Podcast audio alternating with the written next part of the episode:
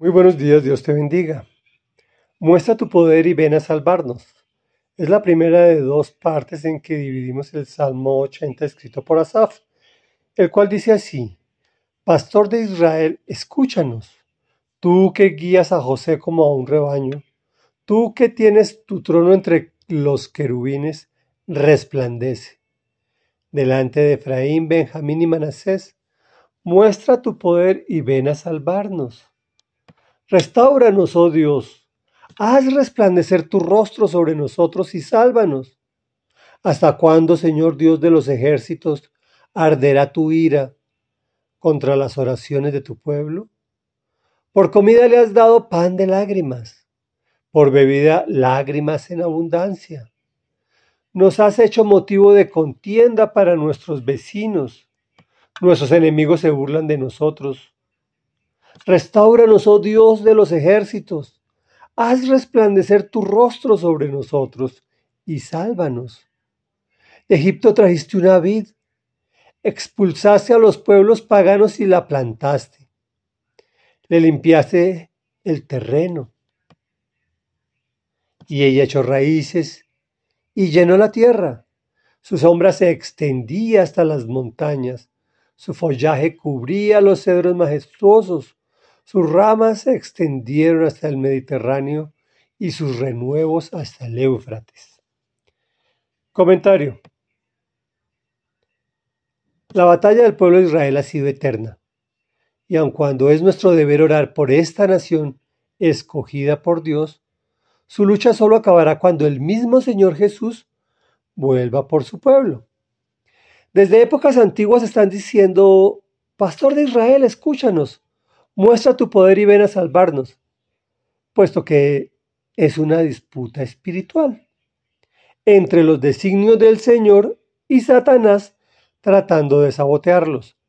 Muchas veces pareciera que lo logró, pero es solo apariencia, pues el buen pastor los restaura y hace resplandecer su rostro sobre los que lo amamos, y además nos salva.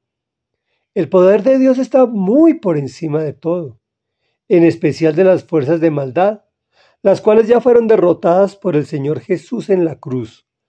A nosotros solo nos toca creerlo y materializarlo en nuestras propias vidas. Sé que tenemos que limpiar nuestra forma de pensar, arrancar de nuestra mente la lógica, el dolor y las malas experiencias del pasado y sembrar en nuestras mentes las promesas del Señor que están consignadas en este libro que estamos leyendo en la Biblia. Por otro lado, veamos esta linda alegoría del territorio que hoy está en disputa y que el Señor Dios Todopoderoso entregó a este su pueblo.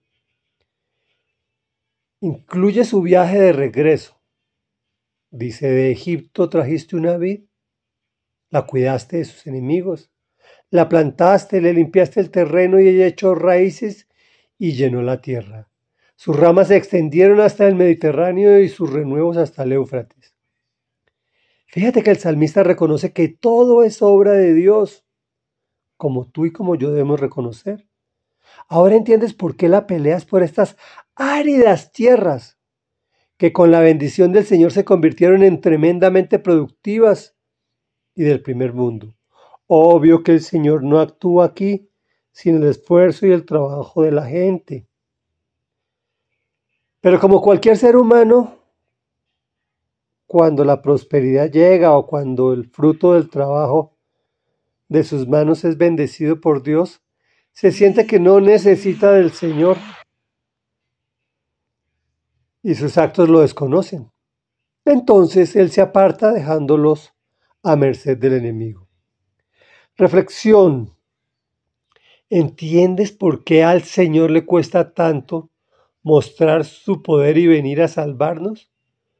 Pues cuando nos entrega parte de todo lo que Él dispuso para nosotros, nos apartamos de sus enseñanzas y la situación se nos pone peor que cuando clamamos inicialmente.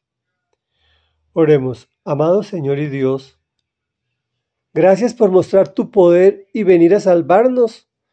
conociéndonos como nos conoces, sabiendo que somos pecadores y que hacemos lo malo delante de tus ojos. Escúchanos, Señor, guíanos como ese rebaño que tú amas.